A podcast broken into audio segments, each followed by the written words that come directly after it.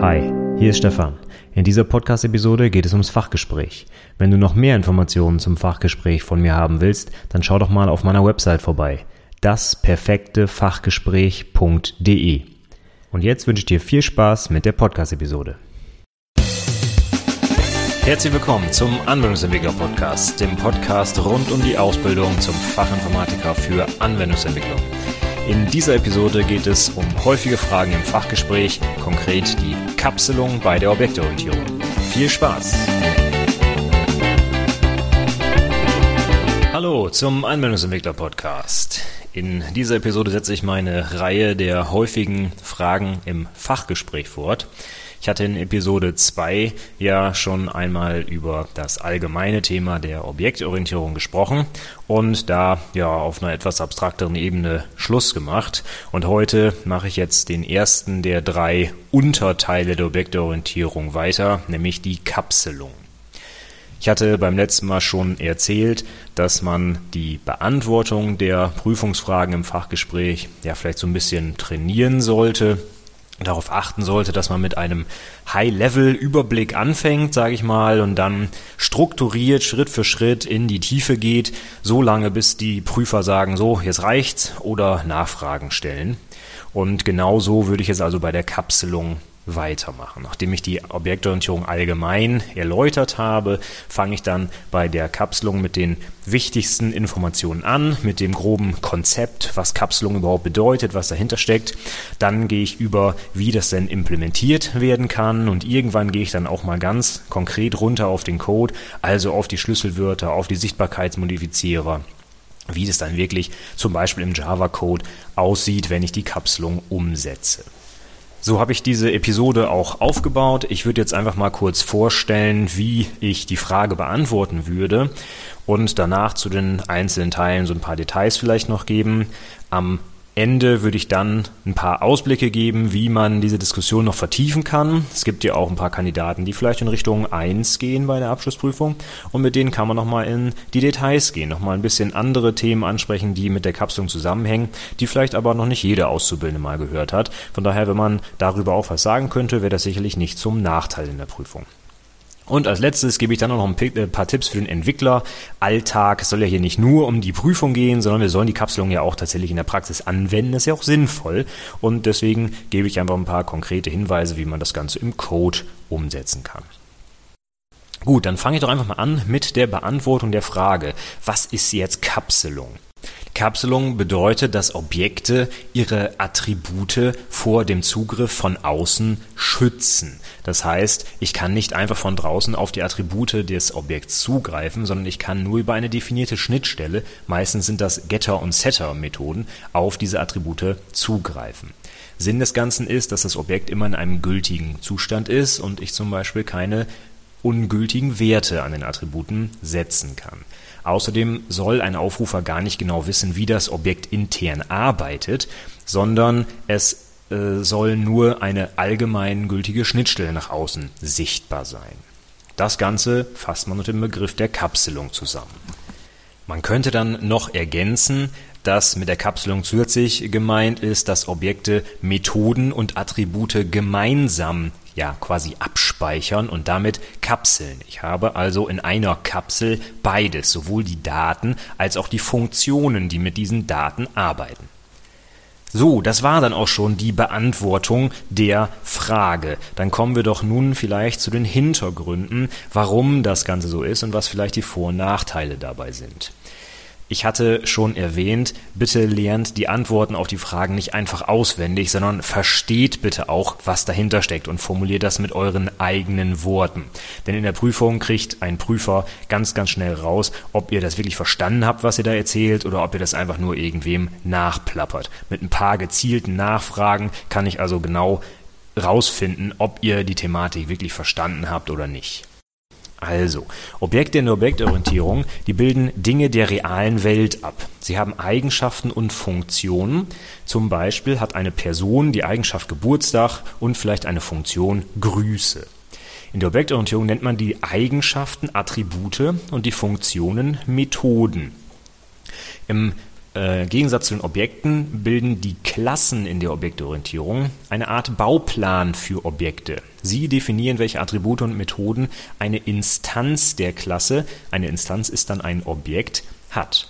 Die konkreten Ausprägungen der Werte der Attribute, das wird dann auch als Zustand des Objekts bezeichnet, kann bei jedem Objekt unterschiedlich sein, muss aber nicht. Es gibt also zum Beispiel drei Personen mit dem gleichen Geburtstag, heißt aber nicht, dass es ein und dieselbe Person ist. Objekte müssen zu jeder Zeit in einem gültigen Zustand sein. Das heißt, ihre Attribute müssen gültige Werte haben. Es darf also zum Beispiel nicht sein, dass die Person einen Geburtstag hat, den es gar nicht gibt, zum Beispiel dem 32.03.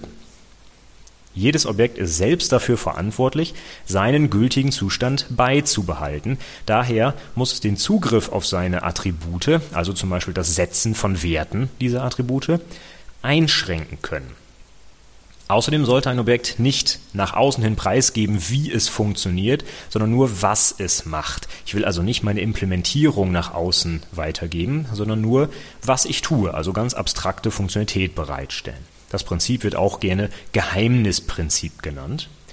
Und jetzt ist die Frage, wie kann ich denn die, äh, den Zugriff auf die Attribute und Methoden von draußen steuern? Dafür gibt es sogenannte Sichtbarkeitsmodifizierer. Ähm, davon gibt es mindestens mal drei. Der erste, das ist Private. Das bedeutet, nur die Klasse selbst hat Zugriff auf die Methode oder das Attribut. Es gibt dann noch Protected. Das bedeutet, die Klasse selbst und von ihr abgeleitete Klassen haben Zugriff. Und Public bedeutet, dass alle Zugriff haben. Zugriff auf Attribute von außen sollte ausschließlich über spezielle Methoden stattfinden, nämlich Getter und Setter nennt man die. Die Setter erlauben die Prüfung der zusetzenden Werte, sorgen dafür, dass eben keine ungültigen Werte gesetzt werden können. Es kann also zum Beispiel vor dem Setzen des Geburtstags äh, das Datum auf Gültigkeit geprüft werden. Die Getter wiederum erlauben zusätzlich zum einfachen Abrufen der Attribute die Berechnung von Werten. Das heißt, ich könnte zum Beispiel einen Getter für das Alter der Person anlegen, das dann zur Laufzeit auf Basis des Geburtstags berechnet wird. Damit muss ich das Alter gar nicht separat im Objekt speichern. Dann schauen wir doch jetzt mal, was man zu diesem Themenbereich noch an tiefergehender Diskussion erwarten könnte, eventuell. Fangen wir an vielleicht mit dem Bereich Java. Java kann ich zwar eigentlich nicht voraussetzen, dass jeder Entwickler äh, das kann, ist aber nun die Sprache, die wahrscheinlich an den Berufsschulen und auch im Unternehmen und auch zum Beispiel an Hochschulen sehr häufig verwendet wird, um eben Konzepte der Objektorientierung zu erklären. Von daher ist die Chance, dass ein Prüfling Java kennt, relativ hoch. Deswegen nehmen wir das einfach mal als Beispiel. In Java würde ich dann einfach noch ergänzen, zum Beispiel im Rahmen der Kapselung, dass es dann noch einen weiteren Sichtbarkeitsmodifizierer gibt. Und zwar den, wenn ihr explizit nichts vor die Methode oder vor das Attribut schreibt. Der Modifizierer heißt dann Package Private. Und das bedeutet, dass nur die Klasse selbst und Klassen im gleichen Package Zugriff auf die Attribute haben. Oder auf die Methoden, je nachdem, was ihr da ausgezeichnet habt. Wofür ist das interessant? Also im Rahmen der Kapselung würde ich eigentlich nur Private, Protected und Public erklären, denn das ist äh, das, was in den meisten Programmiersprachen so vorhanden ist. In Java, wie gesagt, ist das jetzt eine, eine, eine Zusatzgeschichte mit diesem Package Private, ist aber vielleicht für die Praxis ganz sinnvoll, wenn ich zum Beispiel Tests schreibe. Ja? Man kann bei äh, Unit-Tests darüber diskutieren, ob man Private-Methoden testen sollte oder nicht. Ich bin persönlich der Meinung, man sollte es nicht tun, aber wenn man das möchte, kann man mit Package-Private-Methoden ähm, relativ schön das Ganze machen. Ich kann nämlich meiner Klasse einfach die Methoden, die ich testen möchte, auf Private setzen, sodass keiner sie aufrufen kann. Ich kann aber meinen Test ins gleiche Package legen und kann dann die Funktion, also die Methode aufrufen und testen. Also so eine schöne Geschichte, wenn ich Private-Methode testen will, aber dennoch keinem normalen Objekt in Anführungszeichen es erlauben möchte, diese Funktionalität nachher direkt aufzurufen. Ich hatte es eben schon erwähnt, dass Objekte Attribute und die zugehörigen Methoden zu diesen Attributen kapseln. Das heißt, die Methoden, die sollten diese Attribute auch verwenden. Also ein Objekt, was Methoden hat, die alle gar nicht mit den Attributen arbeiten, das ist eigentlich nicht mit dieser Kapselung gemeint. Optimalerweise ist es so, dass die Methoden einer Klasse eigentlich alle Attribute der Klasse nutzen sollten. Man spricht dann auch von einer hohen Kohäsion. Auf Englisch High Cohesion. Das wird immer gerne verwendet, um guten Code zu beschreiben. Ne? Low Coupling und High Cohesion. Das heißt, das Objekt ist in sich kohärent. Ähm, das heißt, wie gesagt, dass die Methoden auch die Attribute benutzen und nicht die eine Methode nur das eine Attribut und eine andere Methode nutzt gar keins und eine ganz andere Methode nutzt dann irgendwie noch nur ihre eigenen Attribute. Das deutet darauf hin, dass die Klasse zu viele Aufgaben hat und man sie aufteilen sollte auf mehrere Klassen. Das Prinzip der Kapselung, das wird auch gerne Single Responsibility Principle genannt. Das kennt ihr vielleicht, das ist eines der Solid Principles von äh, Uncle Bob, von Robert C. Martin, der das schöne Buch Clean Code geschrieben hat. Und der hat vor einiger Zeit diese Solid-Prinzipien aufgestellt und das S in Solid, das steht für Single Responsibility. Und was bedeutet das? Er hat es definiert als There should never be more than one reason for a class to change. Also übersetzt, es sollte nur einen Grund geben, eine Klasse zu ändern. Und es kann nur dann nur einen Grund geben, wenn diese Klasse auch nur eine Aufgabe hat. Sobald sie mehrere Aufgaben hat, kann es auch mehrere Gründe geben, um die Klasse ändern zu müssen. Wenn ich nun die Kapselung aus der Objektorientierung mal bewerten müsste, warum das gut ist oder schlecht im Vergleich zu anderen Programmierparadigmen, dann könnte ich es mit der prozeduralen Programmierung vergleichen und sagen, dass ich dort den Vorteil bei der Objektorientierung habe, dass die Methoden und die Attribute eben gemeinsam in einem Objekt gekapselt sind. Das erhöht die Wiederverwendbarkeit. Bei der prozeduralen Entwicklung habe ich häufig die Funktionen, die auf bestimmten Daten arbeiten, an der einen Stelle und die Daten eben an einer anderen Stelle. Das heißt, ich muss mindestens an zwei Stellen Dinge äh, raussuchen, wenn ich das Ganze wiederverwenden will. Ein Objekt bzw. die Klasse die diese Objekte definiert, die umfasst eben genau beides, die Attribute und die Methoden.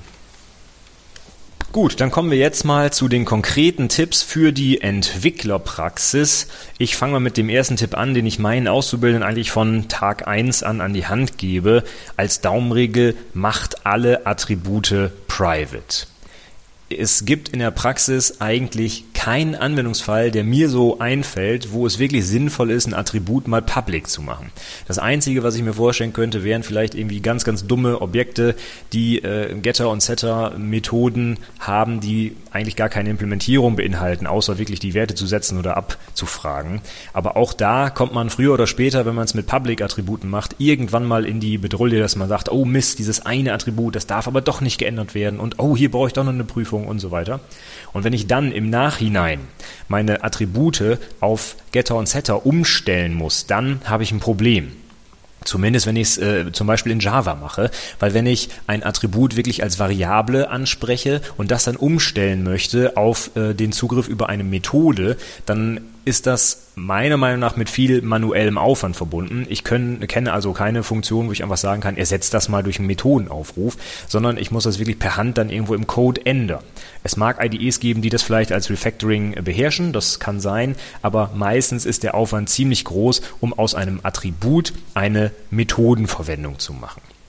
Deswegen gleich von, all, von Anfang an alles auf Private setzen, dann kommt man gar nicht in die Versuchung, äh, ein Attribut nur mal eben schnell abzufragen, ohne ein Getter und Setter zu benutzen. Dann, wenn wir schon bei Java sind, würde ich empfehlen, immer Sichtbarkeitsmodifizierer explizit anzugeben. Auch wenn es halt nicht nötig ist, dann habe ich ja das Package Private, wie gesagt, aber ich würde es immer angeben, denn andere Entwickler wissen das vielleicht nicht gerade auswendig, dass Java auch einen Standardmodifizierer hat und der nicht dem Private-Modifizierer entspricht, sondern dass er ein separater Modifizierer ist, der auch eine separate Semantik hat. Und unser Ziel bei der Softwareentwicklung sollte ja sein, dass auch andere Kollegen und insbesondere auch ich selber, wenn ich Monate später meinen Code mal mal wieder lese, sofort und schnell und einfach verstehen kann, was der Code macht. Und wenn ich dort immer bei jedem Attribut überlegen muss, oh, wie ist der denn jetzt private, public, ne? und da steht nichts vor und jetzt muss ich wissen, was Java als Standard definiert und so weiter. Alles viel zu viel Hintergrundwissen, was ich äh, wissen muss, was mich aufhält. Am besten einfach private davor schreiben und dann ist die Sache gegessen. Im Zusammenhang mit der ersten Regel, alle Attribute private machen, empfehle ich dann immer, die Getter und Setter erst dann einzuführen, wenn sie auch wirklich benötigt werden. Es gibt ja dieses schöne Prinzip in der Entwicklung, das YAGNI, you ain't gonna need it oder you aren't gonna need it, je nachdem, in welche Definition man schaut.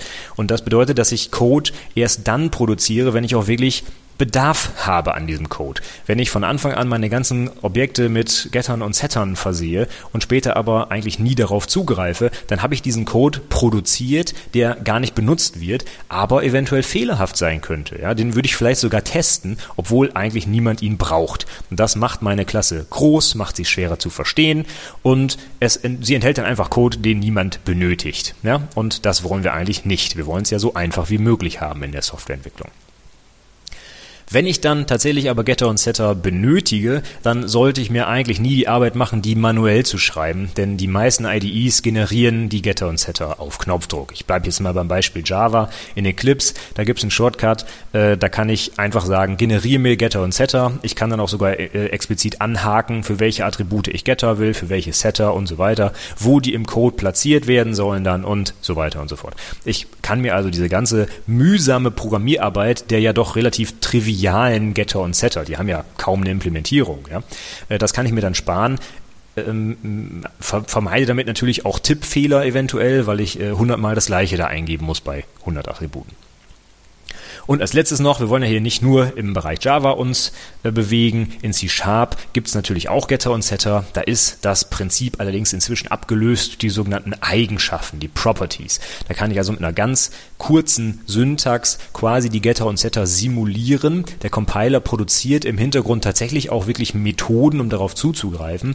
Aber die haben wirklich eine ganz kurze, prägnante Syntax. Ich kann einfach schreiben, zum Beispiel Public String Name und dann dahinter in geschweiften Klammern get Semikolon set Semikolon und dann generiert mir der Compiler eben die Getter und Setter eben, wie gesagt, in C-Sharp oder in .NET insgesamt genannt, dann halt eine Eigenschaft. Und da kann ich mich dann aber später dazu entscheiden, ach, ähm, ich brauche jetzt nicht nur Getter- und Setter-Logik, sondern ich muss auch noch eine Prüfung machen oder eine Berechnung oder was auch immer. Und habe dann die Möglichkeit, ohne meinen aufrufenden Code anpassen zu müssen, diese Implementierung vorzunehmen und das ermöglicht mir also eine flexible Erweiterbarkeit meines Codes, ohne von Anfang an diese zugegebenermaßen relativ lästigen Getter und Setter implementieren zu müssen. Ja, das war's dann für heute. Die Episode war ein bisschen kürzer. Wir kommen dann beim nächsten Mal zur Vererbung und zur Polymorphie. Das wird dann wahrscheinlich ein bisschen länger dauern. Aber die Kapselung zusammengefasst ist eines der zentralen Prinzipien in der Objektorientierung. Deswegen würde ich auch bei der Erläuterung im Fachgespräch immer damit beginnen, weil ganz viele Dinge oder ganz viele prüfungsrelevante Themen an dieser Frage auch geklärt werden können und äh, die Prüfer hier auch nochmal nachhaken können, wenn etwas unklar ist. Also mein Tipp, wie ihr die Frage beantworten könnt, den habt ihr hier heute gehört. Wenn euch die Episode gefallen hat, dann gebt mir gerne Feedback, zum Beispiel per Mail an mail@anwendungsentwicklerpodcast.de oder nutzt das Kontaktformular auf der Website. Der Link zu dieser Episode mit allen Show Notes und weiteren Links und so weiter ist anwendungsentwicklerpodcast.de slash 6. Ich würde mich über Feedback freuen, gerne auch als Review auf iTunes, gerne auch als Weiterempfehlung an eure Mit-Azubis oder andere Interessierte an den Inhalten und Gerne könnt ihr mir auch Fragen stellen, die ich dann in diesem Podcast für euch beantworte. Wie gesagt, das ist für mich immer am spannendsten, auch wirklich echte, nachgefragte Inhalte beantworten zu können. Damit sage ich Danke fürs Zuhören und bis zum nächsten Mal. Tschüss.